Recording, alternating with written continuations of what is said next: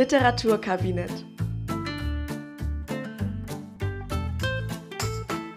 Mit Larissa Niesen und Sarah Malberg. Hallo und herzlich willkommen zum Literaturkabinett, dem Podcast zum Deutschabitur. Ich bin Sarah. Ich bin Larissa. Und wir freuen uns zur dritten Folge euch hier begrüßen zu können. Und heute wird es mal zur Abwechslung um was Zeitgenössisches gehen, und zwar um Corpus Delicti von Juli C. Ja, der Roman ist 2009 erschienen und spielt in einer nahen Zukunft, also ist dystopisch angelegt, in der die sogenannte Methode in einer Gesundheitsdiktatur herrscht. Das heißt, ähm, Menschen werden prinzipiell überwacht. Es gibt zum Beispiel Rezeptoren in den Abwasserkanälen, sodass alles überprüft wird, was im Abwasser runtergespült wird. Und die Leute müssen regelmäßige Berichte abgeben über ihren körperlichen Zustand. Und die Protagonistin des Ganzen heißt Mia und Mia war eigentlich eine Anhängerin der Methode, also fand das alles ganz toll, was da passiert ist. Unter anderem, weil ihr älterer Bruder Moritz von der Methode geheilt wurde, der früher an Leukämie erkrankt war. Jetzt ähm, wurde ihr Bruder aber einer Vergewaltigung beschuldigt. Er selbst beteuert seine Unschuld. Und als er eingesperrt wird und ihm das Urteil droht, bringt Moritz sich mit Mias Hilfe um. Und infolgedessen verliert Mia so ein bisschen Glaub den Glaube an die Methode. Und im Verlauf des Romans, der an dieser Stelle einsetzt, findet Mia heraus, dass einfach ein Justizirrtum passiert ist, dass nämlich Moritz bei der Heilung von der Leukämie eine Knochenmarkstände bekommen hat und dadurch auch DNA auf ihn übertragen wurde, sodass auf die Art und Weise der, der tatsächliche Mörder und Vergewaltiger herausgefunden wird und Moritz Unschuld im Nachhinein bewiesen wird. Und ähm, Mia selbst gerät in den Fokus der Methode, weil sie sich mehr und mehr gegen also der Methode widersetzt und das Ganze nimmt auch kein gutes Ende. Also der Roman endet insofern eigentlich nicht so, wie man erwartet hat, dass Mia zwar am Schluss zum Einfrieren verurteilt wird. In letzter Sekunde wird das Urteil allerdings doch aufgehoben und Mia einfach entlassen. Eine Wendung am Ende noch. Ich wollte mich diese Folge mal mit dem Aufbau von Corpus Delicti beschäftigen. Das machen wir ja auch immer noch zusätzlich. Und es ist ja quasi eine Premiere für uns, erstmalig Prosa zu besprechen und kein Drama. Trotzdem hatte ich das Gefühl, dass der Aufbau von Corpus Delicti, diesem aristotelischen Dreieck, also Einleitung, steigernde Handlung, Höhepunkt, Wendung und Katastrophe, doch auch ziemlich ähnlich ist. Also man kann das im Grunde auch so einteilen, dass es im Roman eine Exposition gibt, also eine Einführung, in der die Welt, in der wir uns befinden, diese dystopische Welt, eingeführt wird, aber auch die Personen, um die es gehen soll. Und dass mir Struggle mit dem ganzen System sozusagen die steigernde Handlung darstellt und der Höhepunkt dann im Kapitel der Härtefall auftritt, bei dem dann klar wird, Moritz ist unschuldig und Mia geht dann danach an die Öffentlichkeit damit, dass sie sich von der Methode abgewandt hat. Das würde ich sagen, ist Höhepunkt und Wendung. Und dann gibt es auch sowas wie ein retardierendes Moment. Das hatten wir schon mal besprochen, was das ist. Ein Moment, dass die weitere Handlung und die unvermeidlich eintretende Katastrophe noch ein bisschen hinauszögert. Und das könnte hier durch dieses Komplott durch Kramer, diese Andeutung, dass Leute gegen die Methode protestieren. Es gibt ja dann Demos zu Mias Freilassung und ihre Stilisierung als Märtyrerin und Heldin. Das ist noch so eine Herauszögerung der Handlung und es endet dann aber dennoch in einer Katastrophe, aber eben nicht wie in einem klassischen Drama mit ihrer Hinrichtung, sondern eben mit ihrer Begnadigung und dem Grund, das gönnen wir dir nicht, jetzt hier als Märtyrerin zu sterben. Die Methode schafft keine MärtyrerInnen. Was darüber hinaus im Aufbau vielleicht noch bemerkenswert ist, ist, dass es keine chronologische Handlung ist, sondern dass es sehr viele Analepsen gibt, also Rückblicke. Also alles, was man über Moritz erfährt, geschieht in Form einer Analepse, denn zum Zeitpunkt der Handlung, die im Präsens erzählt wird, ist er bereits tot. Der ganze Roman beginnt aber auch mit einer Prolepse, also einer Vorschau bei der man quasi schon Mias Urteil liest. Also man beginnt als Leserin äh, mit der Info, man weiß, dass Mia verurteilt wird. Diese Wendung am Ende weiß man natürlich nicht. Genau. So viel vielleicht. Ich finde, an dieser Stelle hat man wieder sehr gut gesehen, warum nächstes Mal wieder du den Inhalt übernehmen solltest. Das zu lang. Ich habe nämlich völlig vergessen, Heinrich Kramer zu erwähnen. nee, nee, ich weiß. Vielleicht sollten wir das noch kurz einschieben. Heinrich Kramer ist ein Journalist, der für den sogenannten gesunden Menschenverstand arbeitet. Ein Medium, das der Methode sehr zugewandt ist und der sich im Verlauf des Buchs arbeiten Mia und er sich so ein bisschen aneinander ab, weil sie sind irgendwie sind sie schon Gegenspieler. Es ist aber durchaus auch noch eine andere Komponente da, aber ich glaube, darüber sprechen wir dann beim Close Reading nochmal. Gut, dann starten wir jetzt mit der Szenenanalyse und beginnen mit dem Kapitel Das Ende vom Fisch. An der Stelle ganz kurz einschieben. Wir benutzen beide die BTW Taschenbuchausgabe. Genau, das Ende vom Fisch ist bei uns Seite 90. Das ist ähm, hoffentlich bei euch auch so. Und die Szene haben wir uns unter anderem ein bisschen genauer angeguckt, in der nur Mia und Moritz vorkommen und man ein bisschen mehr über ihre Beziehung zueinander erfährt. Äh, wir befinden uns irgendwo außerhalb der Stadt. Ne? Also sie sind zumindest, ähm, betreten sie, das heißt, die Grenze des Sperrgebiets. Das heißt, sie äh, betreten das, was laut der Methode eben verboten ist, nämlich ein Gebiet, in dem keine Hygiene mehr vorherrscht, so wie die Methode das verlangt. Sie betreten den Wald. Genau, und da überschreiten sie eine klar markierte Grenze. Hier endet der nach Paragraph 17 Desinfektionsordnung kontrollierte Bereich. Verlassen des Hygienegebiets wird nach Paragraph 18 Desinfektionsordnung als Ordnungswidrigkeit zweiten Grades bestraft. Also es ist eine ganz klar markierte Grenze, die sie überschreiten und beziehungsweise Moritz überschreitet sie, mir überschreitet sie nicht so richtig, sie wird nämlich von ihm über die Grenze getragen. Äh, vielleicht auch als mhm. Zeichen, dass sie auch nicht ganz so, nicht ganz so badass ist wie er.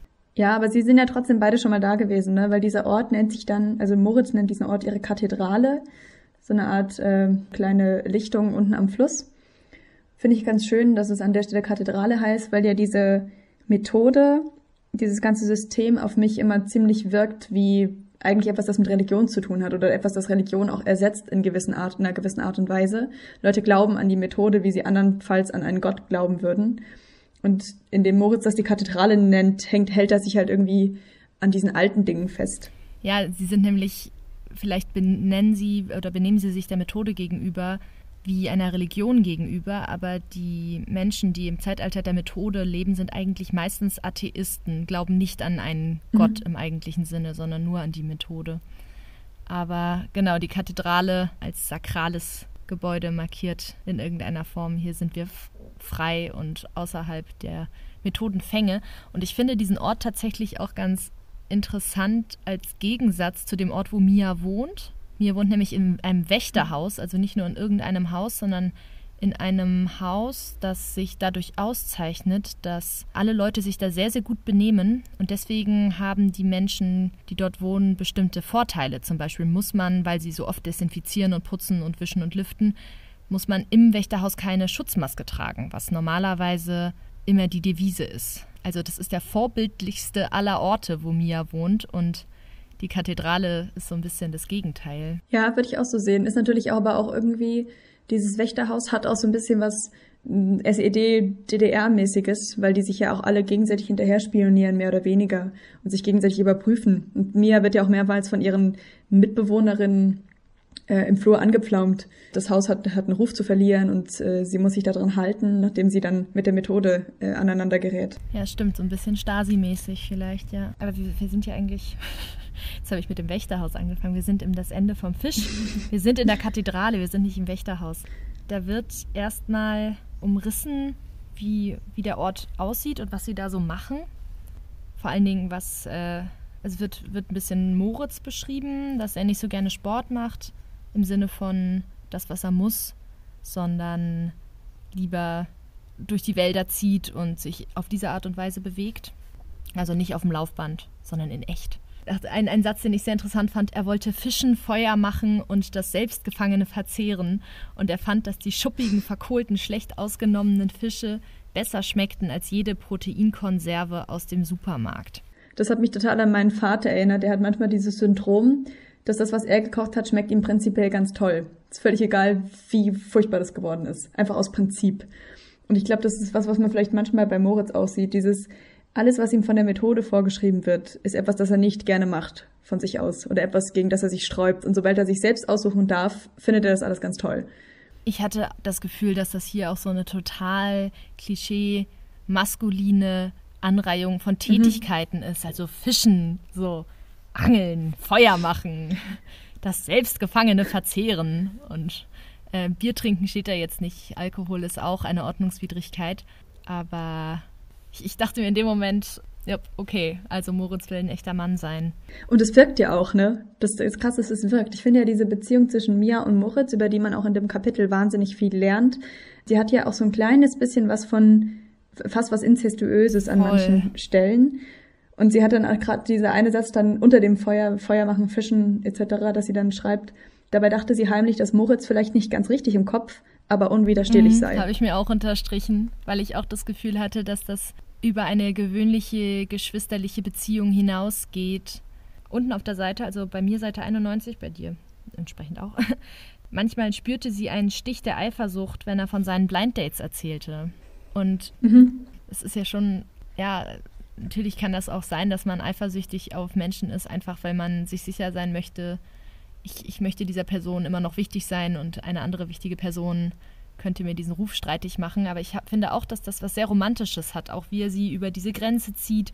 Sie versuchte zu fliehen, er fing sie ein und hob die heftig strampelnde in die Luft. Das wirkt so ganz wie so eine Liebesgeschichte. Ja, ich habe mich auch immer gefragt, was diese Beziehung, inwiefern die sich verändert hat. Weil sie ja, also Mia legt ja auch Wert darauf zu erzählen, dass sie sich schon als Kinder wahnsinnig nahe waren. Und sie haben aber immer schon ja diesen Konflikt gehabt, dass Mia eben mit der Methode einverstanden ist, Zumindest bis zu dem Punkt, an dem Moritz verhaftet wird. Und Moritz ja immer schon rebelliert.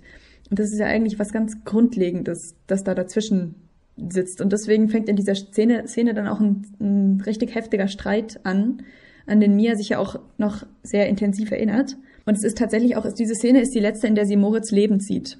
Also in der sie Moritz sieht, bevor er verhaftet und beschuldigt wird. Es ist der Nachmittag, bevor er vorhat, sich mit Sibylle zu treffen. Das erfährt man am Ende des Kapitels. Aber bevor wir dorthin kommen, können wir uns ja einmal den Streit angucken, der sich zwischen ihnen entspinnt. Ähm, es geht damit los, dass er von seinem letzten Date redet. Ein De letztes Date mit Christine und er beschreibt ihre Fähigkeiten beim sogenannten Doggy Style.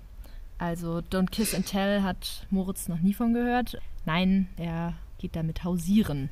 Und Mia hält sich die Ohren zu, will das alles nicht so genau wissen und sagt ihm dann, dass er eigentlich überhaupt nicht fähig ist, eine Frau zu lieben, sondern nur zu seinen Sexspielchen. Ja, und Mia, äh, andersrum, Moritz, ich bin die ganze Zeit bei Max und Moritz gewesen. Beim Glaube ich auch Absicht, dass die beide mit M anfangen, irgendwie als Symbol hm. ihrer tiefen Verbundenheit oder keine Ahnung was, also Alliteration. oder irgendwas. Ja, genau, und, und Moritz äh, Moritz keift aber direkt sehr, also tatsächlich auch sehr angegriffen an der Stelle, was Mia von ihm eigentlich nicht gewohnt ist, weil sie sich sonst, glaube ich, auch auf so einer Humorbasis unterhalten. Moritz greift sie direkt selbst an und sagt, ausgerechnet du zweifelst an meiner Liebesfähigkeit. Dabei bin ich ein Mensch und du nicht. Und das finde ich ein sehr, sehr starker Vorwurf. Und er wirft ihr dann eben genau das vor, was dieses Grundsatzproblem zwischen den beiden ist. Dass sie sich fügt und er sich eben nicht. Aber was ganz interessant ist an diesem Monolog, den er dann hält, finde ich, weil er dann zum Beispiel sagt, im Gegensatz zum Tier kann ich mich über die Zwänge in der Natur erheben. Ich kann Sex haben, ohne mich vermehren zu wollen. Und er setzt aber in der, in diesem Monolog auf eine gewisse Art und Weise die Methode mit der Natur gleich. Also er hebt sich sowohl von der Methode ab, als auch von der Natur. Stimmt. Und dieses Abheben ist jeweils ein Menschsein. Also das ist die Definition, warum er ein Mensch ist. Das fand ich schräg an der Stelle. Weil natürlich Natur und Methode eigentlich ja im Gegensatz zueinander stehen. Ja, vielleicht hält er, hat er das Gefühl, dass Menschen animalisch werden im Zeitalter der Methode, weil sie äh, nichts tun, was eigentlich rational gesehen nicht vernünftig wäre. Ja, und weil sie vielleicht auch gerade auf dieses Fortpflanzungsding aus sind. Die zentrale Partnervermittlung, bei der Moritz sich ja auch, also über die Moritz ja Sibylle sogar kennengelernt hat, ähm, zeichnet sich ja dadurch aus, dass sie Menschen matcht, in Anführungszeichen, deren Immunsystem besonders toll kooperiert, damit das, das Kind später, das geboren wird, ähm, eben noch resistenter ist. Ja, und er sagt, das sei die größte Puffmutter aller Zeiten, weil er da relativ easy Frauen treffen kann.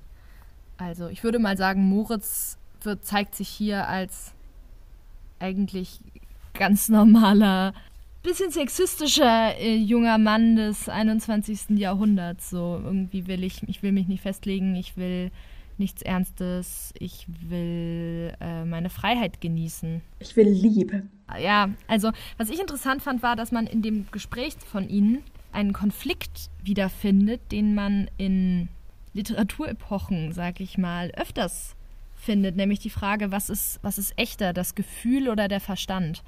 Das hatten wir auch ein bisschen in unserer Emilia Galotti-Folge, wo es auch darum ging, es gibt einmal die Epoche der Empfindsamkeit und einmal die Epoche der Aufklärung. Und wenn man, wenn man so will, könnte man sagen, dass die beiden jetzt ganz, ganz ähnlich argumentieren, dass Moritz sagt, alles was Gefühl ist, ist das Echte und Mia sagt, so jetzt denk doch mal, denk doch mal nach sozusagen. Das Rationale gegen das Irrationale und das Menschsein bedeutet auch irrational handeln zu dürfen, das ist ja im Grunde Moritz Kernaussage.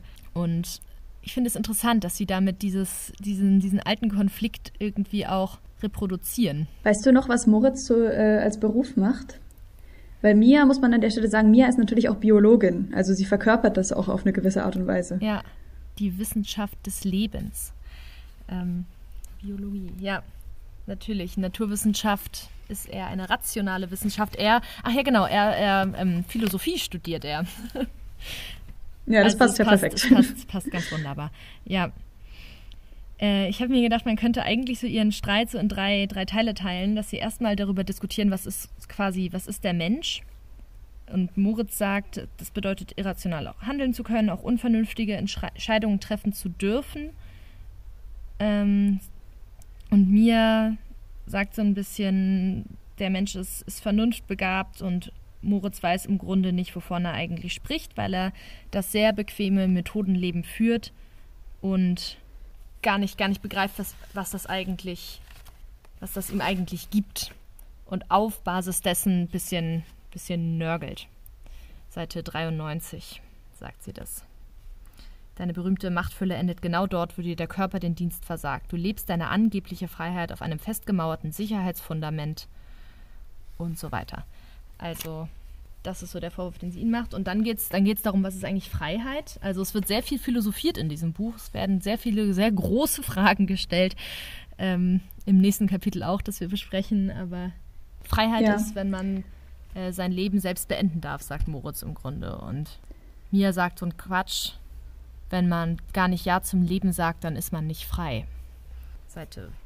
94. Ja, das ist eine Grundsatzdiskussion. Die Frage ist ja auch so ein bisschen, was macht, also wie ist eigentlich die Methode, müsste doch gegenüber Selbstmördern, das müssten doch die aller, aller schlimmsten sein, nach dem Methodenkonzept, oder? Menschen, die freiwillig ihr Leben beenden. Ja, ist nicht sehr gesund, das ist wahr. Ähm ja, Vermutlich. Ich, ich hatte ja das Gefühl, dass es in der Methode auch viel um, um Geld geht. Also ähm, man spart, man spart Geld mit gesunden Menschen. Wenn alle gesund sind, äh, muss man nicht so viel Geld ins Gesundheitssystem pumpen. Das sagt Sophie an einer Stelle ja auch zu mir. Stellen Sie sich vor, Sie würden jetzt krank, dann müssten wir jetzt für Sie aufkommen. Also sowas wie eine Krankenkasse, so ein System scheint es nicht zu geben oder vielleicht schon, aber es wird erwartet, dass man sich maximal vorbildlich verhält um der möglichst wenig zur Last zu fallen. Und da denke ich mir, gut, ein, Suizid ist natürlich in dem Moment, das klingt so zynisch, aber kein riesiger Kostenfaktor im Vergleich zu einem Menschen, der sehr, sehr lange krank ist. Natürlich so, Depression ist auch eine, ist auch eine Krankheit. Ich weiß nicht, inwieweit die therapieren zum Beispiel so Fragen, die man noch ans Buch stellen könnte. Gibt es sowas? Glauben die, glauben die an sowas wie Psychotherapie oder sind die so rational, dass sie sagen, nee, Quatsch, alles Quatsch? Ähm, ja. Ja, das stimmt. Ich habe mich so ein bisschen gefragt, ich habe zwei Sachen. Und zwar habe ich einmal, das ist mir gerade eben aufgefallen, äh, habe ich auf Seite 92 als da steht, seine Augen leuchteten und seine Stimme glich der eines vortragenden Lyrikers, habe ich mich tatsächlich, habe ich an, an meinem Rand stehen, gibt es denn noch Lyrik in einer Welt ohne Liebe und Blumen? Finde ich jetzt im Nach Nachhinein quasi selbst traurig poetisch von mir selbst. ähm, weil ich fand, ich fand eines der traurigsten Sätze in dem ganzen Buch ist der, in dem es darum geht, dass vor ihrem Fenster eine Biene rumfliegt und sie dann sagt, sie weiß gar nicht, was die Biene da will, weil die Blume ist sowieso nicht mehr echt. Das fand ich, fand ich ganz Den Satz habe ich überlesen. Wo war das? Es ist irgendwann, als sie in ihrer Wohnung ist. Ich müsste es suchen. Äh, es geht jetzt auch aus der Szene raus, aber das ist tatsächlich eine Frage, die ich mir kurz gestellt habe, weil das ja so irgendwie die Liebe so das Thema ist. Und wenn das eigentlich verboten ist, in Anführungszeichen, die richtige Liebe zwischen zwei Partnern, die vielleicht immunsystemtechnisch gar nicht zusammenpassen, ist ja die Frage, bleibt da überhaupt noch was für die Lyrik? Und ich finde vor allem, dass diese, dass Moritz eigentlich sich nicht so richtig festlegt wie er das eigentlich sieht, dass die Methode ihm das Leben gerettet hat. Er weicht Mia immer wieder aus. Auf Seite 95 gibt es, da sagt sie, wie wär's mit ein bisschen Dankbarkeit? Und er sagt, ich danke nicht den Spießern, ich danke der, sondern der Natur. Und zwar für eine Erfahrung, die verhindert hat, dass ich so verbohrt werde wie du. Das ist irgendwie, er lässt sich dann nicht so richtig festlegen, was er eigentlich davon hält, dass es im Endeffekt dieses System war, das dafür sorgt, dass er noch lebt. Und es ist natürlich auch diese Erfahrung, dass er beinahe gestorben wäre, ist auch etwas, das die Geschwister entzweit, weil Mia ja, das wird am Anfang beschrieben, als ihr Aussehen einmal ganz kurz dem, dem, der Leser, dem Leser, äh, der Leserin oder dem Leser vor Augen geführt wird. Da heißt es irgendwie, dass sie das Gesicht hat von jemandem, der Schmerz gar nicht kennt, weil sie eben in einer Welt ohne Krankheiten aufgewachsen ist. Was die meisten Menschen in der Methode haben, das macht das Gesicht dann seltsam alterslos, heißt es da, glaube ich, ja. Genau, sie, sie kommen nämlich vom, vom Allgemeinen schnell aufs Konkrete, reden anfangs darum, ist es in Ordnung, sein Leben beenden zu wollen, ist das Teil der Freiheit sozusagen und dann geht es halt auf, auf Moritz konkrete Situation, in der es um seine, seine Leukämie geht. Und ja, genau, im Grunde auch als Info, als Info für uns diese, diese Vorgeschichte gab es. Aber dann ähm, wechseln sie relativ plötzlich das Thema. Und ja, weil er ja ausweicht eben, genau. Nach seiner Aussage, ich danke nicht den Spießern, sondern der Natur. Was interessant ist bei deinem, bei deinem Argument von eben, wo du das Gefühl hattest, er setzt Methode und Natur gleich. Hier unterscheidet er dann doch sozusagen. Und zwar die Natur ist das Tolle und äh, die Methode auf gar keinen Fall. Ähm, dann wechselt er das Thema und äh, sie reden davon, dass er abends vorhat, Sibylle zu treffen. Er sagt, ich gehorche deinem Rat.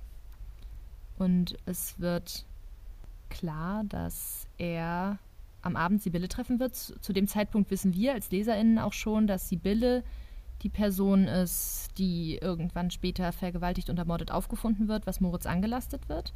Also wir wissen quasi schon, wer Sibylle ist. Mia weiß es noch nicht. Und mit Ich gehorche deinem Rat meint er, dass Mia sehr lange wollte, dass er die C nee, ZPV, das hat jetzt lange gedauert, dass er die ZPV, die zentrale Partnervermittlung, in Anspruch nimmt und eine immunologisch kompatible Frau heiratet. Was ich nur interessant finde, ist, dass Mia die ganze Zeit so darauf beharrt, dass Moritz diese zentrale Partnervermittlung in Anspruch nimmt. Der ist 27 und sie ist 34 und ist auch unverheiratet. Und hat mhm. die nie in Anspruch genommen. Das erfährt man auf den ersten Seiten sozusagen, was das Gericht zum Beispiel auch weiß. Stichwort gläserner Mensch und so. Ich habe das ehrlich gesagt auch als Argument dafür gelesen, dass sie Moritz sehr liebt und dass in ihrem Leben einfach kein Platz ist für eine weitere Person, dass sie sich aber aufgrund ihrer Methodenanhänglichkeit auch dessen bewusst ist, dass eine Ehe mit dem eigenen Bruder vermutlich nicht geht. Mit Sicherheit immunologisch nicht kompatibel ja, ist. Ganz und gar nicht, nee. Und dass sie vielleicht das dann als Lösung nimmt, ihn zu verheiraten, um sozusagen zu sagen, okay, der ist, der ist raus. Besser als äh, selbst zu heiraten. Ich fand das, fand das schwierig, fand das bemerkenswert, dass sie unbedingt will, dass er heiratet, aber sie hat auch nie geheiratet bisher. Sollen wir mal zur nächsten Szene übergehen? Genau, das Kapitel, die zweite Kategorie auf Seite 177 in unseren Ausgaben. Genau, wir haben Mia und wir haben Heinrich Kramer, der sie besucht, aber sie hat ihn auch dazu aufgefordert. Sie hat ihn geradezu einbestellt. Das, ja, das Kapitel davor endet mit Geben Sie mir Heinrich Kramer. Und das äh, wirkt nicht so, als, als hätte, also als dürfte er irgendwie Nein sagen. Er hat dort zu sein. Und sie philosophieren genau. über das Leben und die Methode und alles andere. Und genau, wir haben uns für das Kapitel einerseits entschieden, weil eben so viele große Fragen wieder angerissen werden, aber auch weil Mia und Heinrich Kramer schon die, die wichtigsten, also sind halt Antagonisten innerhalb des Romans und das ist eine der besten Szenen, wie die beiden miteinander interagieren. Das ist eine ganz spannende Beziehung, finde ich. Ich finde auch, weil nämlich die Sprache, in der sie miteinander sprechen, so voller Galanterie und Freundlichkeit und Höflichkeit ist. Die sind viel netter zueinander als Moritz und Mia zum Beispiel. Aber man kann so richtig spüren, dass da so ein, so ein Hass dahinter steht. Und ich glaube, diese Kombination aus Höflichkeit und Fiesheit gibt einem auch so das Gefühl, dass sie eigentlich permanent so ein bisschen flirten. Ja, das ist auf jeden Fall ziemlich viel Erotik noch mit dahinter. Ja. Ist auch eine der Szenen, in der sie wie immer gleich zu Beginn, das hat mich über den ganzen äh, Roman hinweg fasziniert, eine Tasse heißes Wasser trinken. Meine Theorie war ja, dass sie nichts anderes trinken dürfen, weil diese Proteinmahlzeiten ihnen alles an Nahrung gibt und Tee vielleicht schon zu viel der Nahrung ist und deswegen trinken sie nur heißes Wasser. Das dachte ich. Oder es gibt eben auch gar keinen Tee mehr, weil mal angenommen, es gibt keine richtigen Pflanzen mehr. Vielleicht ist das auch schon zu gefährlich. Weißt du, wenn sie schon vor ihrer eigenen Wohnung keine anständigen Blumen mehr stehen haben. Also, wie gliedern wir das Kapitel? Huch, hoppla. Ich hatte das Gefühl, es geht los mit, mit diesem Geplauder über das Leben und mit einer Einigkeit. Er sagt, er hat ein ganz tolles Leben, er hat eine, eine wunderschöne Frau mit langen braunen Haaren. Toll, oder? So möchte jeder Ehepartner beschrieben ja, werden. Ja, und die haben ein paar Kinder zusammen. Also er wird sie schon ein bisschen besser kennen, aber wunderschön mit langen braunen Haaren. Ähm, aber er freut sich über sein Leben und sie äh, freut sich mit ihm. Da fragt er sie zurück, wie sie das Leben findet. Und dann sagt sie, ich stelle hier die Fragen. Und da löst sich so dieses idyllische Ding so ein bisschen auf. Auf Seite 177. 178. Nee, 178, 178 genau. mittig. Und es zeigt natürlich auch, das, was die Methode mit dem Menschen eigentlich macht, weil er ganz unten auf Seite 177 nämlich sagt, ähm, in persönlichen Belangen ist der Mensch auf ausgesprochen simple Abläufe programmiert. Liebe, Hass, Angst. Und ich habe beim Lesen gedacht, keins davon gehört für mich in die Kategorie simple Abläufe. Vor allem nicht Liebe. Aber offenkundig macht die Methode das eben zu einer simpleren Angelegenheit als andere hm. Dinge. Ja, da habe ich gar nicht, das habe ich total überlesen. Ist mir gar nicht aufgefallen, dass dass das ja gar keine simplen Dinge sind, auch Angst und die zu überwinden. Ich fand es interessant, weil das zeigt, was für ein binärer Typ Kramer ist. Im Sinne dessen, dass es Dinge entweder gut oder schlecht sind und er sich auch gar nicht vorstellt. Also er sagt, die erste Kategorie von Gefühlen, von der man also die positiven Dinge und die negativen Dinge. Und ich finde, dass man das in vielen seiner Argumentationsweisen wiederfindet. Der ist ein totaler Verfechter der Methode und jeder, der gegen die, also jeder, der kein Verfechter der Methode ist, ist für ihn ganz klar ein Methodengegner. Es ist nicht möglich, Kritik zu äußern, konstruktive Kritik meinetwegen. Das ist dann gleich ein Zweifel und das ist dann gleich eine ein, ein Regimegegner, eine Regimegegnerin. Ja, und diese Art und Weise, wie er das definiert, dass er sagt, die erste und die zweite Kategorie, und das, die erste ist das Gute und das Richtige und das zweite ist quasi das Schlechte und das Falsche. Da habe ich, also ich, bei mir hat da die Freud-Glocke geläutet, aber ich glaube, die läutet bei mir auch sehr schnell, dass ich, das war von der Definition her ähnlich, wenn Freud definiert, was Lust und was Unlust ist beim Menschen. Und dass der Mensch eben, der Mensch eben von Natur aus versucht, nach Lust zu streben und Unlust zu vermeiden. Ja, das klingt dann ja echt ähnlich.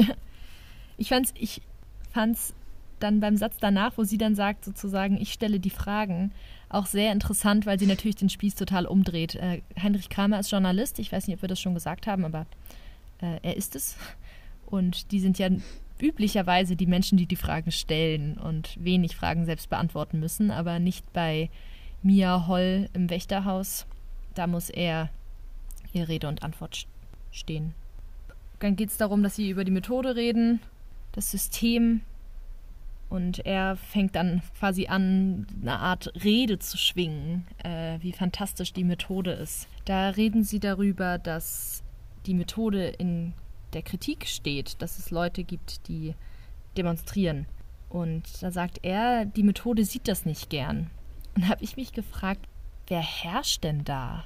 Du hast recht. Also es gibt ja am Ende, wird sie begnadigt vom Präsidenten. Also es scheint einen Präsidenten zu geben, aber es ist überhaupt niemand, der wirklich als Staatsoberhaupt oder sowas tätig ist, wird genannt. Und es wird sogar irgendwo angedeutet, dass es sowas wie Staaten und Nationen gar nicht mehr gibt. Nämlich noch in dem Kapitel von eben, wo Mia sich lustig drüber macht, über Moritz Gerede und ihn, ihm sagt, dass er Unsinn redet und sagt, von welcher fantastischen höheren Idee sprichst du? Wie wär's mit Gott, Nation, Gleichheit, Menschenrechte oder irgendeine andere haarsträubende Tölpelei, die sich aus den Kadavern ihrer Vorgängerinnen zusammensetzt? Also, das ist, sind alles Dinge, die überwunden sind. Gott, Nation und Menschenrechte. Mhm. Also ich habe mich immer gefragt, wie ist das eigentlich organisiert? Ist die ganze Welt in der Methode? Gibt es nur noch gibt es noch dieses eine Gericht, die sich mit allen Menschen auseinandersetzen oder gibt es woanders auch noch Demokratien und das ist nur ein Staat? Also ich habe ich hab in Sekundärliteratur gelesen, da wurde das System auch faschistisch genannt, dass Kramer dieses System als zu einem faschistischen macht, weil kein Widerspruch darin möglich ist.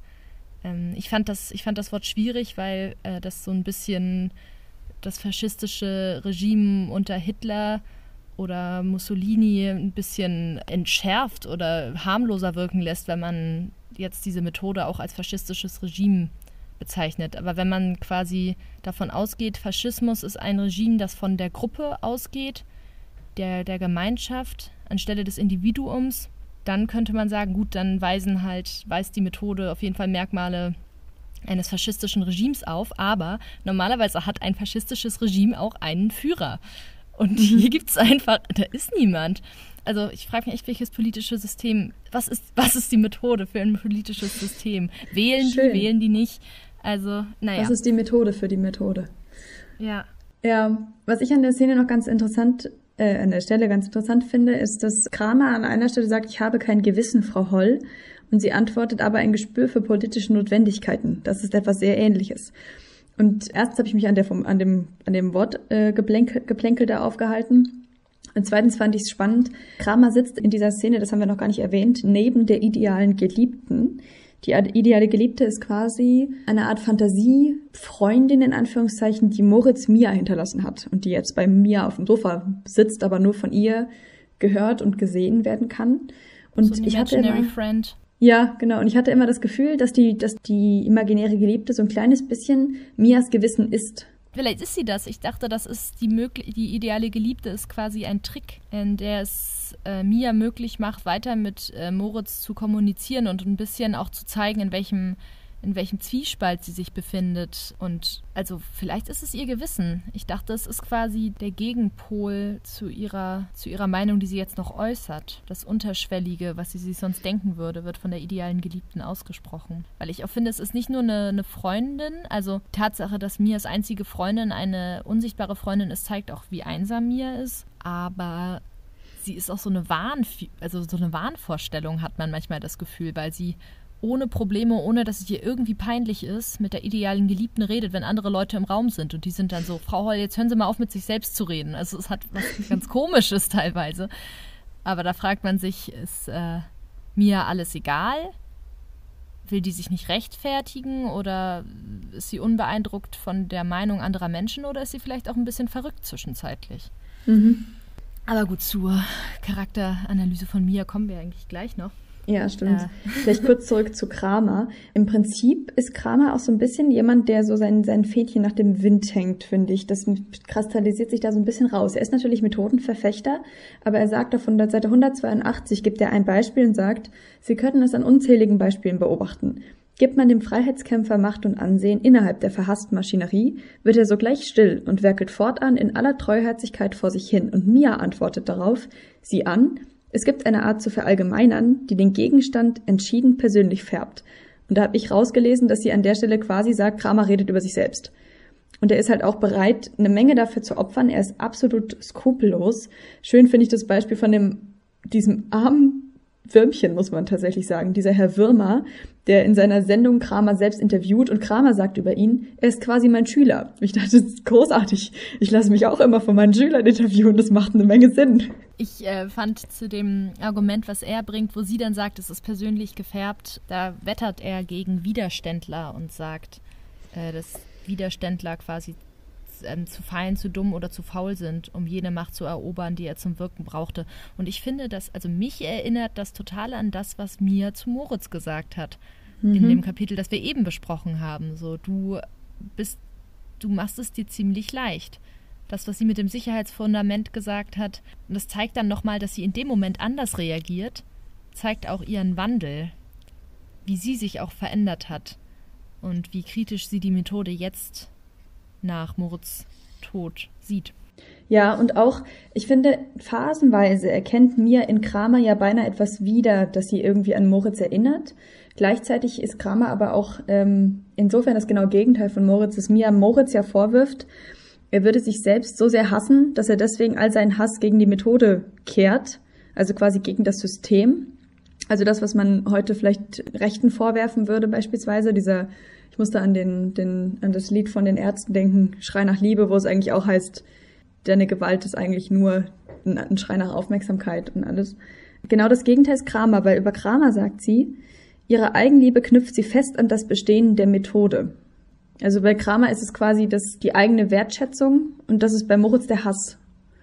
Und das ist der, der Grund, weshalb sie sich für oder gegen die Methode entscheiden. Die Methode macht aus Moritz ja auch in gewisser Art einen Widerstandskämpfer, während sie aus Kramer jemanden macht, der sich einfügt. Und, das muss ich noch einfügen, Kramer hat das gleiche Macho-Gehabe, das Moritz manchmal hat. Ganz schlimm fand ich es, auf Seite Macho. 183 ist es süß. Da sind wir ja ganz das gefühlige Weibchen geworden.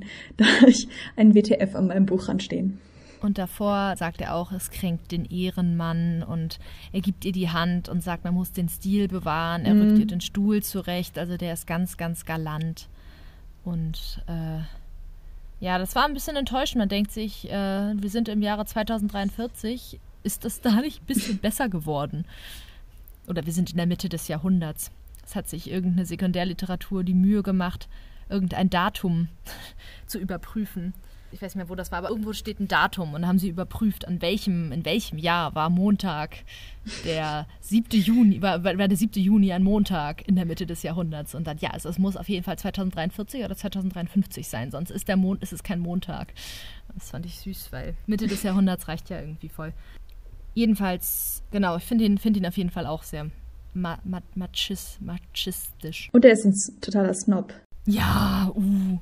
Was ich aber cool finde, ist, dass er immer, wenn er beschrieben wird, wird darauf hingewiesen, wie wunderschön er ist. Ja. Und ich fand das ganz erfrischend, dass mal, dass das mal bei einer männlichen Figur passiert und nicht immer bei einer weiblichen Märchenfigur, sondern immer bei ihm gesagt wird, dass er bemerkenswert. Das stimmt, ist. andererseits liegt er ja selbst, er hält sich halt auch für wahnsinnig intelligent. Das gibt diese eine Stelle, wenn er sagt, äh, Seite 180, denn durch unsere Körper, nicht im Geiste, sind wir einander gleich. Also er hält sich einfach für ein bisschen besser als den Rest der Menschheit. Er möchte sich auch nicht vergleichen mit den ganzen Dummen, die noch draußen rumlaufen. Aber er findet aus unerfindlichen Gründen, sieht er in mir ja schon eine Gesprächspartnerin, die auf seiner Ebene ist. Weil sonst würde er dieses Spiel ja auch nicht so wirklich mitspielen, dass sie da mit ihm spielt. Na, weil sie offensichtlich auch klug ist und vielleicht macht es ihm dann Spaß, mit ihr zu reden und auch gerade über durch ihren Wankelmut vielleicht auch. Ich finde allerdings, dass er ein sehr, sehr gutes Argument bringt für die Methode auf Seite 183. Da sagt er, die Methode funktioniert gut. Es gibt keinen Grund, sie durch etwas anderes zu ersetzen. Und dann sagt Mia, das behaupten sie immer noch nach allem, was geschehen ist. Und dann sagt er, nun machen sie sich nicht kleiner im Geiste, als sie sind. Sie werden, wollen ihr persönliches Unglück doch nicht mit einem politischen Problem verwechseln. Und da dachte ich mir, naja, irgendwie stimmt das ja auch so ein bisschen. Also ja. jedes, jedes politische System ist fehlbar. Natürlich hat, sagt er vorher an irgendeiner Stelle, Unfehlbarkeit ist einer der Grundpfeiler der Methode. Wenn das wirklich so ist, macht das die Methode natürlich obsolet, wenn die sich nicht irren darf. Aber wenn sie sich seltener irrt als andere Systeme, könnte man immer noch sagen, gut, dann halten wir an der Methode fest, bis wir was Besseres gefunden haben. Andererseits ist diese Argumentationsstruktur, die er da benutzt, ja genau das, was die Methode von den Menschen verlangt. Die Methode verlangt ja von den Menschen, dass alles Persönliche zum politischen, zu der politischen Debatte gehört. Die Methode verlangt, dass ich persönlich gesund bleibe, damit das politische System funktioniert. Deswegen finde ich, an dieser Stelle hebelt sich das irgendwo auch ein bisschen gegenseitig aus. Also sie vertauscht ja öffentlich und privates, ganz eindeutig. Ja, aber er sagt, glaube ich, also im Grunde dadurch, dass er sagt, die Gemeinschaft, die Gruppe, damit ist das Individuum einfach weniger wert. Also das ist oft der Effekt von Systemen, in denen, von, also von einer Gruppe, die für die Methode zum Beispiel ist, gesprochen wird, da sind die Individuen nicht so viel wert, sondern es geht darum, zusammen das große Ganze aufrechtzuerhalten. Und deswegen ist, glaube ich, ihm ein persönliches Problem nicht so wichtig.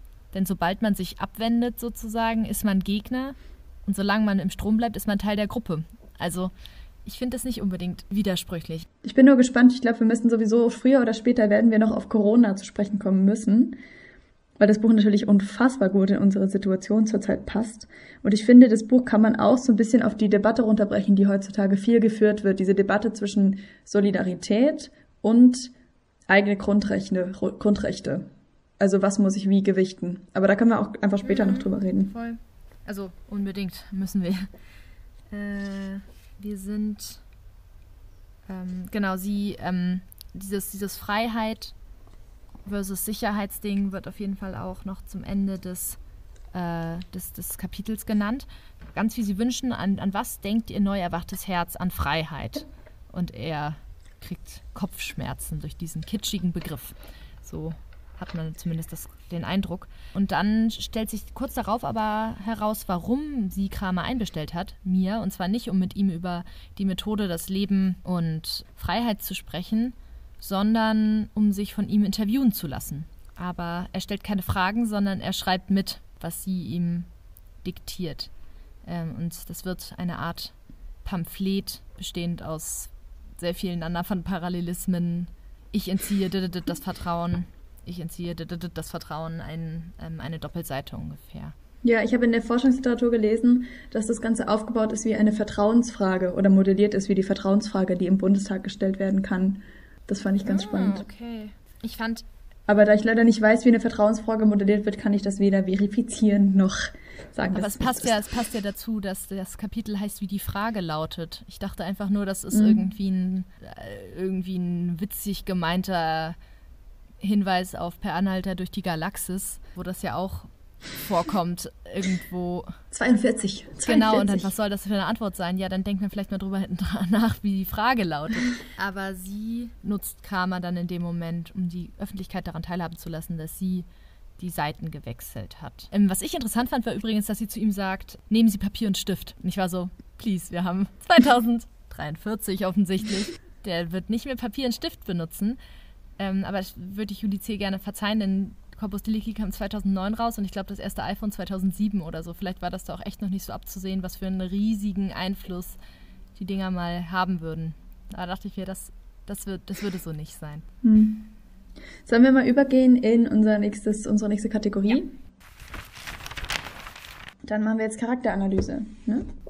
Genau, von mir, wie wir uns überraschend entschieden haben. Vieles über sie haben wir allerdings auch schon gesagt. Äh, sie ist Biologin. Sie ist 34 Jahre alt.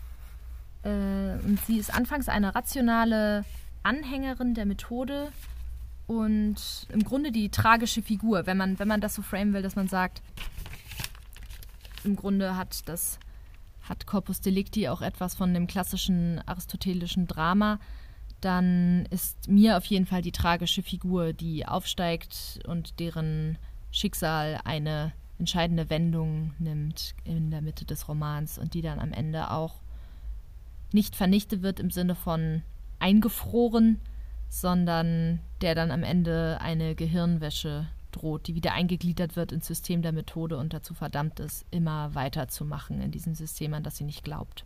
Ganz spannend finde ich, dass einmal erwähnt wird, dass sie zwar Biologin ist, dass Moritz aber immer zu ihr gesagt hat, sie könnte auch Künstlerin werden, was sie, dann, was sie ja dann so ein bisschen bei ihm eingeordnet hat, weil der Roman ist ja auch so ein kleines bisschen, ist es die, die künstlerisch Veranlagten gegen die rational Veranlagten oder gegen eben diese naturwissenschaftlich veranlagten Menschen. Ähm, was man, glaube ich, noch erwähnen kann, ist, dass sie eben, wie wir schon gesagt haben, keinen Eintrag bei der zentralen Partnerschaftsvermittlung hat. Heißt, sie hat nie versucht, einen Partner oder Partnerin zu finden weil ich tatsächlich, tatsächlich da auch gedacht habe, ich nehme mal fast an, dass Homosexualität auch eliminiert ist, weil daraus keine Kinder entstehen könnten. Das habe ich mich auch gefragt, wie ist es mit äh, Homosexualität, Bisexualität? Äh, meine, meine Theorie war das auch. Hm. Was ich noch gelesen habe in der Forschungsliteratur, was ich ganz interessant fand, ist, dass der Begriff ein Prozess, der quasi den Untertitel des Romans darstellt, sowohl auf die Gerichtsverhandlung bezogen werden kann, als auch auf Mias Charakterentwicklung also auf den Prozess von eingefügt zu Widerstandskämpferin mehr oder weniger wider Willen am Anfang. Ich habe mich gefragt, du hattest das anfangs so angenommen. Glaubst du, sie ist aufgrund von Moritz Schicksal Biologin geworden? Gute Frage. Ich glaube schon, dass das wahrscheinlich was damit zu tun hat. Ich glaube, also ich meine, es ist ja auch der Grund, weshalb sie die Methode eigentlich nie wirklich hinterfragt hat es würde für mich auf jeden Fall passen. Mhm. Ich habe eine Frage in, als Gegenleistung. Glaubst du, Mia würde nach dem Ende des Romans, der ja mit ihrer Begnadigung endet, noch weiter kämpfen gegen die Methode? Ich hatte nämlich das Gefühl, eigentlich ist die Sache damit gegessen. So wird es zumindest dargestellt. Es, wird, es endet doch mit so einem Satz, irgendwie jetzt war wirklich alles zu Ende oder so ähnlich. Ähm, ich gucke nochmal gerade nach. Ja. Denn erst jetzt, erst jetzt ist das Spiel, erst jetzt ist wirklich alles zu Ende. Und das zeigt ja, dass, dass sie da keine Möglichkeiten mehr hat. Aber natürlich hätte sie die eigentlich. Sie könnte, sie könnte es weiter, sie könnte weiter versuchen, gerade weil sie begnadigt wurde und weil sie jetzt weiß, sie wird auch nicht mehr hingerichtet, könnte sie eigentlich, ähm, hätte sie viele Möglichkeiten. Aber ich glaube, sie, hat, sie gibt dann auf. Sie wird ja natürlich ähm, von der Methode dazu verurteilt, an gewissen quasi Resozialisierungsprogrammen, wenn man so will, teilzunehmen. Also sie ist schon eingeschränkt in ihren ähm, Möglichkeiten danach, aber ich finde, sie hat auch einfach dieses das Bild der Widerstandskämpferin verloren.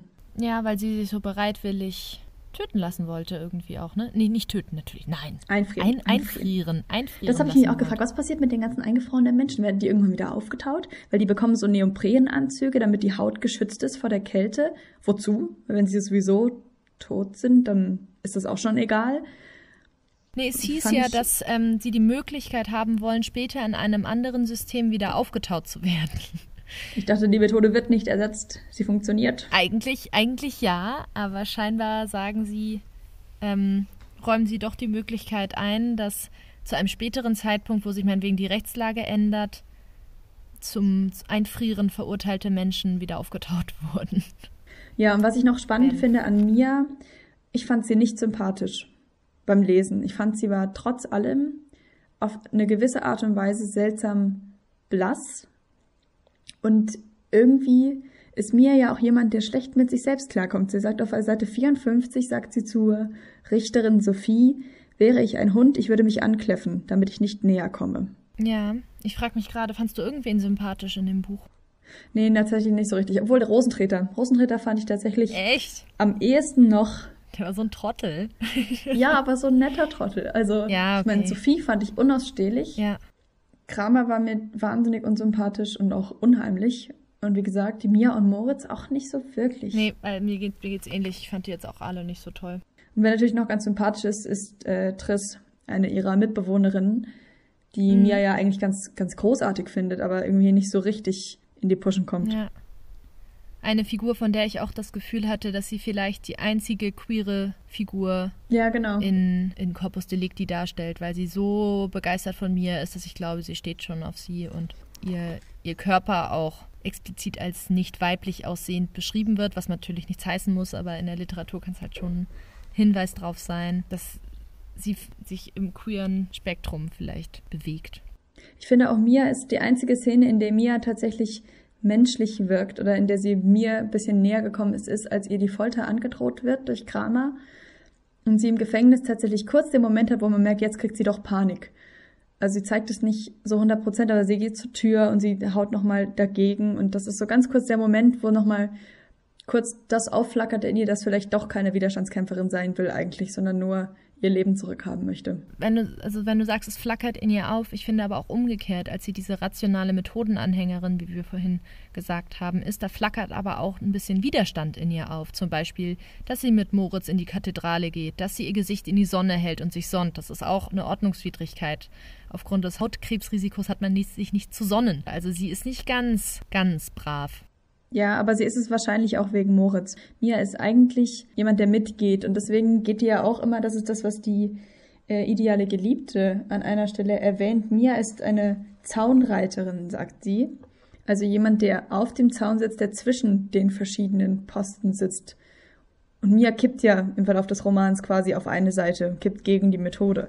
Aber eigentlich war sie am Anfang jemand, der nicht so richtig dagegen war aber auch nicht so richtig dafür und sich nicht so richtig festlegen wollte. Sie wird ja auch als, also die Zaunreiterin, also eine Hexe wird sie ja genannt. Mhm. Was natürlich interessant ist, Hexen werden verbrannt, mir wird eingefroren oder ja. soll eingefroren werden. Ähm, so viel zur Charakteranalyse zu mir vielleicht. Ähm, wir haben ja viele Dinge auch schon in anderen Kapiteln gesagt. Wollen wir zum Pausengespräch übergehen? Ja, gerne. Möchtest du anfangen, liebe Sarah? Ich hatte irgendwie plötzlich das Gefühl, vielleicht haben wir das gleiche Pausengespräch, denn ich hatte tatsächlich mir gedacht, Juli C. in Corona-Zeiten. Nein, habe ich nicht. Also Was ist da denn los? Ja, Julie C. ist äh, eine, eine Autorin, die sich immer schon auch politisch geäußert hat zu vielen Themen, die auch aktives oder ja, Mitglied der SPD ist und sich zu vielen Dingen kritisch geäußert hat, in Dinge, die verfassungsfeindlich fand, irgendwie auch angezeigt hat. Und jetzt gerade zu Corona-Zeiten hat sie als eine von verschiedenen prominenten Persönlichkeiten im Spiegel einen Artikel dazu veröffentlicht, dass die Corona-Einschränkungen dringend gelockert werden müssen, weil die sich mit dem Demokratieprinzip beißen und äh, die Grundrechte einschränken. Und sie hat dann auch immer, sie hat tatsächlich in dem Artikel zu Beginn auf Corpus Delicti hingewiesen, hat gesagt, vor einer Weile habe ich einen, oder ich weiß nicht, wie sie es formuliert hat, aber im Grunde gesagt, Corpus Delicti habe ich geschrieben, das zeigt, wie weit es kommen kann. Und ich weiß nicht, hast du mitbekommen, dass sie vorgestern tatsächlich ein Buch rausgebracht hat, das Fragen zu Corpus Delicti heißt? Nein, echt? Ja, ein Buch, in dem sie sich selbst interviewt zu Fragen, die ihr SchülerInnen zum Beispiel geschickt haben. Und sie hat versucht, die Fragen ein bisschen zu beantworten. Also sie hat quasi Sekundärliteratur zu ihrem eigenen Roman geschrieben. Und da ergibt es dann, fand ich, auch fast ein bisschen mehr Sinn, dass sie bei allen möglichen Kritikpunkten, die sie zu Corona genannt hat, auch immer wieder auf Corpus Delicti eingegangen ist. Denn jetzt wird es natürlich besprochen. Ja, klar, es ist ja schon fast gruselig gewesen. Also, dass diese ganzen Fragen, die dieser Roman aufwirft, der ja ursprünglich ein Theaterstück gewesen ist, ähm, und den sie dann nochmal als Roman rausgebracht hat, und der jetzt auch wieder, ich habe es tatsächlich letztens, habe ich gesehen, dass es in einem Autokino äh, Quatsch, in einem Autotheater wieder gespielt wird, in einer Tiefgarage. Spannende Konstruktion. Also mhm. es, ist, es ist einfach wieder total aktuell. Sie hat da komplett den Nerv getroffen damit. Ja, aber gleichzeitig finde ich es auch schwierig. Also dieses Fragen zu Corpus Delicti wirbt mit dem Satz, wann wird der Begriff der Gesundheitsdiktatur von der Polemik zur Zustandsbeschreibung? Mhm. Das ist schon sehr krass. Und das ist natürlich viel mehr als das, was gerade passiert. Also ja äh, man kann mit Corona-Einschränkungen unglücklich sein, man kann die kritisieren, man, man sollte sich einen gesunden Menschenverstand und Scheiße. So hieß, doch die so hieß doch die Zeitung. Man sollte, man sollte sich Kritikfähigkeit bewahren, ist eigentlich das, was ich sagen wollte. Aber von einer Gesundheitsdiktatur zu sprechen, ist maßlos übertrieben. Denn, also zumindest in Deutschland ist es immer noch eine Demokratie, die Einschränkungen bis zu einem gewissen Zeitpunkt erweitert und dann immer wieder prüft, sind sie noch notwendig, äh, verfolgen sie den, erfüllen sie den Zweck gut genug, haben diese Einschränkungen geholfen und wenn nicht, dann wäre man in einer Demokratie verpflichtet, diese Maßnahmen dann auch rückgängig zu machen. Und es wird immer wieder austariert, was ist nötig, was kann man wieder erlauben und so weiter. Also davon einer Gesundheitsdiktatur zu sprechen, kann ich bei aller Freude an, an, an konstruktiver Kritik nicht teilen. Ja, ich gehe jetzt nicht weiter darauf ein, weil ich würde ganz gerne nochmal bei unserem, bei einer späteren Kategorie darauf zurückkommen. Oh. Äh, soll ich mal kurz mein Pausengespräch einschmeißen? Ja, bitte. Meine Frage war, wäre nämlich, wer oder was ist denn das Corpus Delicti? Weil das Corpus Delicti, der Begriff bezeichnet ja eigentlich vor Gericht die Verkörperung des Verbrechens oder mehr oder weniger eine Art von Beweis. Und ich habe in der Forschungsliteratur relativ häufig, also Mia selbst sagt im Roman ja, ich bin das Corpus Delicti. Mhm. Dann gibt es aber auch die Ansicht, Moritz ist das Corpus Delicti. Moritz ist der, der Selbstmord begangen hat und der falsch beschuldigt worden ist von diesem System. Und das zeigt quasi, das System funktioniert nicht. Vielleicht ist auch die vergewaltigte Sibylle das Corpus Delicti. Das ist so ein bisschen die Frage. Oder ist es der DNA-Test, der falsch funktioniert hat? Sind es Mias Verbrechen? Ist es, ist es, dass sie raucht, dass sie sich gegen die Methode stellt? Was genau ist das Corpus Delicti? Ich finde es, ich, ich also ich finde es erstmal bemerkenswert, dass überhaupt ein Mensch als Corpus Delicti fungieren kann in, ähm, in diesem Buch, weil Corpus Delicti ja eigentlich ein Beweisstück ist. Also das ist eine totale Entmenschlichung, einen Menschen als Corpus Delicti zu bezeichnen, wie das im Roman passiert. Also vielleicht gibt es verschiedene. Ich, es, ist eine gute, ist eine gute Frage. Ich weiß gar nicht, ob man sie abschließend und konkret beantworten muss oder ob man sagen kann, irgendwie in Corpus Delicti steht der Körper, die Körperpolitik. Äh, ist natürlich irgendwie charmant, damit irgendwie Jura und Medizin ein bisschen zu verzahnen, ähm, wie das auch im Roman geschieht. Aber äh, ja, was ist das Corpus Delicti? im Grunde eigentlich, wenn man klassischerweise gehen würde, müsste man sagen, eigentlich Sibylle, aber es ist natürlich super schlimm, eine vergewaltigte und ermordete Frau als ein Corpus Delicti zu bezeichnen. Vielleicht auch dieser Chip, der in dem Oberarm steckt. Ähm, mhm. Ja. Hm. Eine, eine Frage, ja. die zur Diskussion annimmt. Was ist das Corpus Delicti? Was ist Leben? Was ist Freiheit? Was ist die Methode? Okay, dann kommen wir vom Pausengespräch weg und es führt uns direkt in die Zeit für uns, in der wir zusammen ein bisschen klugscheißen. Ja. Möchtest du loslegen oder soll ich? Ich muss mal gerade muss mal gerade meine, meine Klugscheiß-Notizen öffnen, dann kann ich gerne loslegen. Ähm, mir ist ein Fehler aufgefallen in Corpus Delicti mhm. und ich möchte ihn benennen. Und zwar. Ich höre den Stolz in deiner Stimme. Ja, ich glaube, das ist tatsächlich beabsichtigt. Ich kann es mir nicht vorstellen, denn es geht um dieses Euer Ehren. Äh, Sophie als Richterin mhm. wird immer Euer Ehren genannt. Von mir eigentlich die ganze Zeit. Von Rosentreter auch. In, Im Kapitel Der Hammer wird Sophie, ist vielleicht als bestes Beispiel, wird sie sowohl von mir als auch von Rosentreter als auch von Bell, dem Staatsanwalt, Euer Ehren genannt. Das ist aber eigentlich nicht korrekt. Also Euer Ehren, das macht man in, im englischsprachigen Raum, da sagt man Your Honor. Und das hat sich so ein bisschen vielleicht eingebürgert im Deutschen durch viele amerikanische Serien. Aber eigentlich heißt es Frau Vorsitzende. Aber das, das mhm. muss, also das weiß Juli C. mit Sicherheit. Deswegen habe ich mich gefragt, was ist denn, was ist denn da los? Was soll denn das heißen? Also bei mir kann ich mir vorstellen, dass das auch irgendwie heißen soll, dass Mia keine Ahnung von Jura hat. Denn an irgendeiner Stelle fragt sie auch, muss ich was schwören? Auf Seite 157 im Kapitel der Härtefall. Und Sophie sagt so, ähm, du bist ja keine Zeugin, du bist Angeklagte, du musst nichts schwören. Vielleicht solltest du dir das nächste Mal einen Anwalt suchen, der dich aufklärt, wie man sich vor Gericht verhält, so ungefähr. Da, da könnte man sich denken, gut, Mia hat keine Ahnung, die sagt vielleicht euer Ehren, weil sie das irgendwo gesehen hat. Rosentreter ist vielleicht echt nicht so kompetent und weiß es auch nicht, aber Bell müsste das eigentlich wissen. Der ist Staatsanwalt. Die einzige Möglichkeit, die ich sehe, ist, dass er Sophie damit noch verhöhnen will. So, ha, die haben die ganze Zeit euer Ehren gesagt, dann mache ich das jetzt auch nochmal. Aber es ist, also mhm. diese, diese Art und Weise, wie Sophie immer wieder angesprochen wird, ebnet natürlich die eigentlich das falsche Darstellung. Stimmt, man, hört, man kennt nur dieses Euer Ehren. Ich habe gar nicht weiter drüber nachgedacht. Der Einzige, der das richtig macht, ist Kramer. Auf Seite 165 Seite 165 bei mir zumindest, auch im Kapitel. Ich glaube, es ist auch noch der Härtefall, genau. Da ruft er rein. Frau Vorsitzende, sagt Kramer aus dem Zuschauerraum, ich bitte dringend darum, diesen Vortrag auf der Stelle zu beenden. Und da ist er der Einzige, der, der Sophie mal korrekt anspricht. Sehr interessant. Ja, soll ich weitermachen? Ich habe, äh, bin durch die Forschungsliteratur drauf gestoßen und habe dann mal gegoogelt. Ähm, an der Stelle sei angemerkt, dass ich, ähm, dass wir unsere Forschungsliteratur gerne auf unserer Website angeben zu den jeweiligen Folgen, damit ihr da auch selbst nochmal reingucken könnt, wenn euch das hilft. Und zwar gab es einen historischen Heinrich Kramer und es gab eine historische Maria Holl.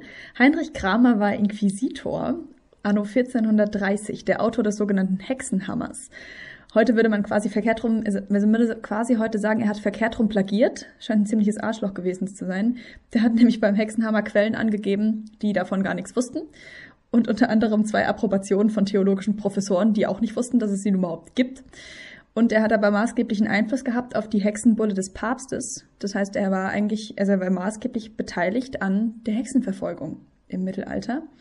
Und Maria Holl ist bekannt als die Hexe von Nördlingen die 1594 gelebt hat. Die wurde nach, also sie wurde, sie hatte eine Wirtschaft, die Goldene Krone, und äh, ist aus Neid denunziert worden. Und nach 62 Folterungen, ein Jahr lang hat man sie festgehalten, ist sie freigelassen worden, weil sie nicht gestanden hat, mit dem Teufel im Bunde zu sein. Und ähm, sie hat alle ihre Peiniger überlebt. In Nördlingen erinnert ein Brunnen an sie. Und das Witzigste ist, dass auf ihrer Wikipedia-Seite unter Belletristik Corpus Delicti angegeben ist. krass. Also das mit Heinrich Kramer wusste ich sogar, ähm, dass er den Hexenhammer geschrieben hat. Der, das ist ja auch echt ein Buch, der sehr, das sehr viel Unglück über die Welt gebracht hat. Ein ganz, ganz furchtbares Frauenbild äh, zementiert hat ähm, und so weiter. Und da ist natürlich mit diesem Hinweis, Mia weißt du, was eine Hexe ist, ist dann ja, wird dann ja dann ganz klar auf diese Maria Holl Bezug genommen. Das ist ja, ist ja richtig krass. Auf Seite 232 sogar nochmal habe ich dann im Nachhinein gesehen, dass Kramer zu, sie, zu ihr sagt, nicht doch. Kramer schlägt in gespieltem Entsetzen ein Kreuz in die Luft. Ein Hexenfluch. Wade Retro. Verzeihen Sie. Also es ist dann, wenn man es weiß, wird man mit der Nase drauf ja, gestoßen. voll. Auf jeden Fall. Ich finde es, äh, und dann natürlich auch wieder der Punkt, so mir wird nicht verbrannt, mir soll eingefroren werden. Das äh, Moderne. Ja. Und auch dieses, sie wird begnadigt, aber bei ihr hat es eigentlich keine guten Folgen. Weil sie, sie sagt sogar selbst, im Mittelalter wurden Hexen freigelassen, wenn sie nicht gestanden haben. Das sagt Echt? sie an einer Stelle sogar selbst. Ja gut, es ergibt Sinn. Ich habe irgendwie auch gelesen, dass, also Julice hat äh, Corpus Delicti ja als Theaterstück auf die Bühne gebracht. Und das wurde aber im Rahmen von, ich glaube, Mittelalter war das Thema. Sollte unter dem, unter dem Stichwort Mittelalter sollte sie sich ein Theaterstück empfinden. Und ihre Idee war dann eine moderne Hexenjagd zu schreiben. Das ist schön. Mhm. Das passt dann natürlich, dass Kramer sie ins Unglück treibt, die Heldin, die hingerichtet werden soll, für, für völlig verrückte, also die Art und Weise, wie ähm, ihr dann irgendwas angedichtet wird, das ist halt wie bei der Hexenjagd früher, an den Haaren herbeigezogener Blödsinn. Das ist schon sehr ähnlich. Ja, ja, spannend. Ja. Maria Holl, begnadigt worden, weil sie die Folter überlebt hat. Das macht Mia ja auch. Die schafft es ja auch, äh, Ja. unter der Folter nicht Ich fürchte, es gab im Mittelalter auch nicht so viele, die da nicht gestanden haben, wenn man die einmal gehabt hat. Ja, dann kommen wir schon zu unserer letzten Kategorie, Höhepunkt und Katastrophe.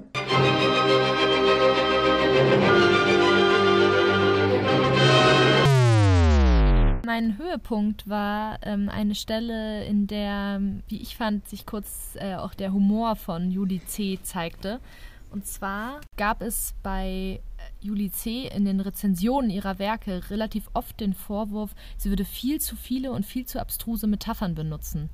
Die seien an den Haaren herbeigezogen, die seien viel zu überladen, die würden überhaupt nicht funktionieren.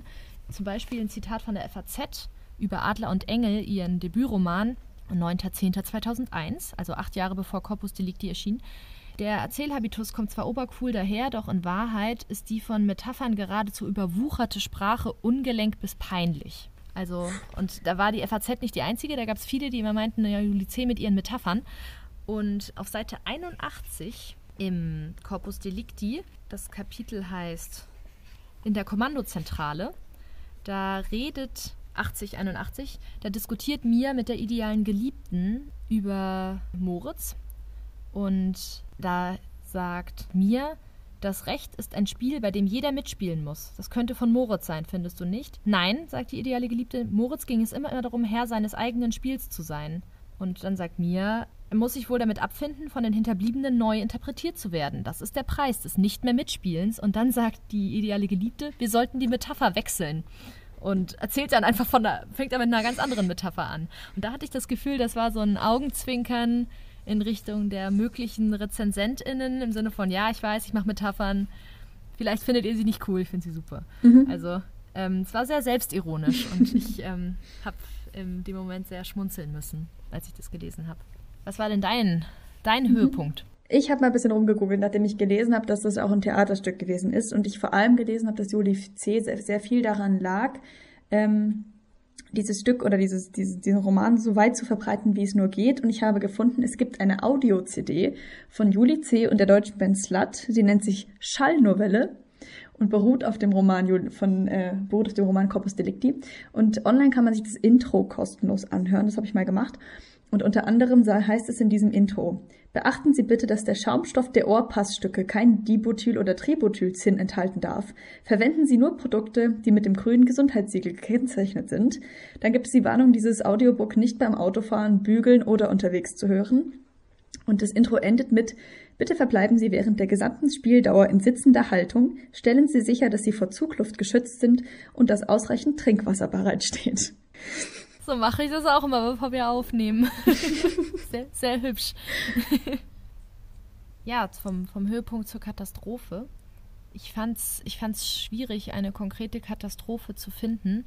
Was ich jetzt gewählt habe, war, dass ich es manchmal sehr klischeeig fand, wie Geschlechterrollen tatsächlich dargestellt wurden im Corpus Delicti dafür, dass es sich um einen dystopischen zwar, aber immerhin einen Roman äh, handelt, der in der Zukunft spielt. Also es gab die klassischen Klatschweiber äh, mit Driss, Lissy und der Pol Polischen. Und vor allen Dingen fand ich Sophie ähm, extrem niedlich dargestellt. So, Sophie wirkte immer ganz niedlich und mit ihrem Studentinnen-Pferdeschwanz, der auf und ab hüpft. Und eigentlich muss sie doch sackkompetent sein. Also die ist jünger als mir, die ist irgendwie Ende 20, Anfang 30, die ist Richterin. Die muss es, ich weiß nicht, ob sich in der Zukunft die Richterinnenausbildung irgendwie verschmälert hat, aber die muss es richtig schnell durch zwei Staatsexamen und das Referendariat geschafft haben und wird so dargestellt, als wäre sie in erster Linie ein bisschen, ein bisschen süß.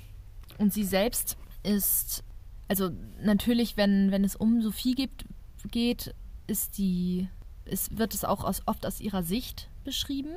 Also zwar dritte Person, aber oft erfährt man in Kapiteln mit Sophie über Sophies Empfindungen, aber nicht unbedingt über die Empfindungen der Menschen um sie herum. Also man könnte sagen, es ist eine Art personaler Erzählinstanz. Und vielleicht ist es auch sie, die diese Geschlechterbilder noch total drin hat. Das ist natürlich, ist natürlich immer möglich. Was sie auf jeden Fall drin hat, finde ich, ist, ein, ist so ein Rassismus fast. Also sie beschreibt an irgendeiner Stelle auf Seite 51, beschreibt sie das Gesicht von mir und sagt, sie sei so stolz auf ihre Menschenkenntnis. Ähm, die hellen Augen und das intelligente Gesicht der Beschuldigten haben ihr gleich beim Eintreten gefallen. Vielleicht ist Mias Nase ein wenig zu groß. Zu große Nasen sprechen für einen sturen Charakter, aber das wird durch den weichen Mund, der unentwegt stumm um Frieden bittet, voll und ganz ausgeglichen. Sophie hält große Stücke auf ihre Menschenkenntnis. Und das ist natürlich super rassistisch. Also an irgendeiner Stelle, an irgendeiner Stelle wird auch, ähm, werden bei Moritz auch nochmal die blauen Augen erwähnt, die doch ganz arglos sind und blonde, blauäugige Menschen können genauso gut StraftäterInnen sein wie äh, nicht weiße, nicht blonde. Also da hat Sophie irgendwie komisches Verhältnis zu, dass sie über diese, dieses Aussehen auf den Charakter schließt. Physiognomie nennt man das. Und sie, sie macht es extrem. Das war so ein bisschen meine Katastrophe, dass ich mir dachte, da hätte man auch jetzt mal die Möglichkeit gehabt, bei dem dystopischen Roman so ein bisschen den Feminismus vielleicht voranzutreiben. Und die einzige mächtige Figur, mir wird ja auch oft so hin und her gezerrt. Und Sophie ist ja wirklich in einer Machtposition, der ein bisschen mehr Selbstbewusstsein zu geben. Hätte ich mir gewünscht, aber ja.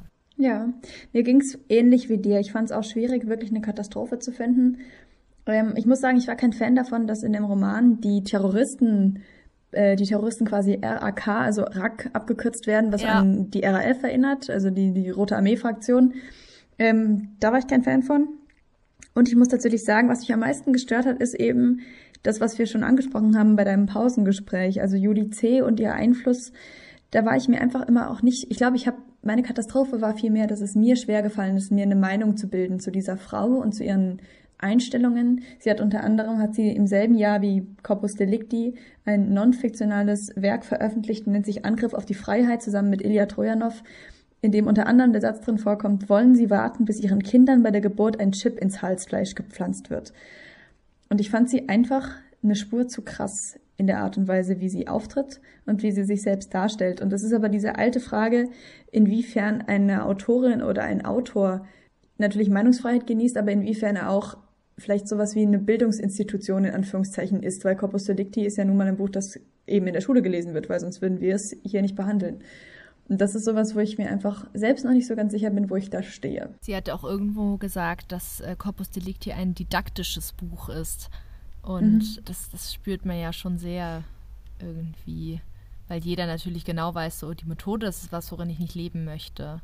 Und also geht mir ja, geht mir ja genauso. Ich fand's, ich fand, also ich fand's auch schwierig, mir zu Juli C. eine Meinung zu bilden, weil ich finde, dass sie manchmal Sachen sagt, die sehr klug sind oder oft Sachen sagt, die sehr klug sind und sehr angebracht eine These, die sie jetzt zurzeit ja immer wieder mit Corona bringt, ist, dass äh, Freiheit, dass das Gut der Freiheit auf dem der Sicherheit weicht und dass das ein Problem ist. Ja, denke ich mir ja, vielleicht. Ich habe auch das Gefühl, dass sie manchmal so ein bisschen die Tendenz dazu hat, so ein bisschen over the top zu gehen zuzuspitzen. Also der ganze Roman Corpus Delicti ist ja super zugespitzt und dass sie den mit der Realität vergleicht, finde ich, ist nicht gerade zuträglich in einer Zeit, wo viele Leute sehr viele Unsicherheiten mit sich herumtragen. Ich musste tatsächlich bei der Situation an eine kleine Geschichte denken, die ich irgendwo mal gehört habe, in der es um einen Geschichtenerzähler geht, der eigentlich in seinem Zimmer sitzen und schreiben möchte und dauernd von Kindern gestört wird, die draußen auf dem Hof spielen. Und er kann sich nicht konzentrieren. Und irgendwann äh, geht er aus dem, guckt aus dem Fenster und sagt zu ihnen: Hört mal, Kinder, da drüben auf dem Markt werden Melonen verschenkt. Und die sind völlig begeistert und rennen los und erzählen es allen im Dorf. Und nach einer kurzen Zeit ist das ganze Dorf leer und der Geschichtenerzähler will sich hinsetzen und schreiben. Und dann denkt er sich: Ja, aber was ist, wenn da jetzt wirklich Melonen verschenkt werden? Und dann springt er auf und rennt ihnen hinterher. So ungefähr, der beste Geschichtenerzähler glaubt an seine eigenen Geschichten. Und manchmal, ich habe irgendwie das Gefühl, das ist Juli C. vielleicht ein bisschen passiert. So. Ja. Ah. Ja, gutes Schlusswort, finde ich. Ja, es hat uns sehr gefreut, dass ihr uns zugehört habt bis hierhin. Ja, vielen Dank und auch danke an alle, die die ersten beiden Folgen schon gehört haben. Wir freuen uns sehr über jeden Klick und jede Weiterempfehlung. Ihr könnt uns auch bei Instagram schreiben und uns folgen. Da bringen wir immer mal Inhalte zu den von uns gesendeten Podcast-Folgen. Und wir sind bei Apple. Wir, äh, unseren Podcast Ganz gibt es jetzt auch bei Apple Podcasts. Genau. Lasst uns gerne fünf Sterne da. Ähm, das ist toll für den Algorithmus. Lang lebe der Algorithmus. Äh, schreibt uns Kritik, schreibt uns Anregungen. Anregungen. Wir freuen uns. Santé, ja, wie es immer so schön Santé. heißt. Corpus Delicti. Und macht's gut.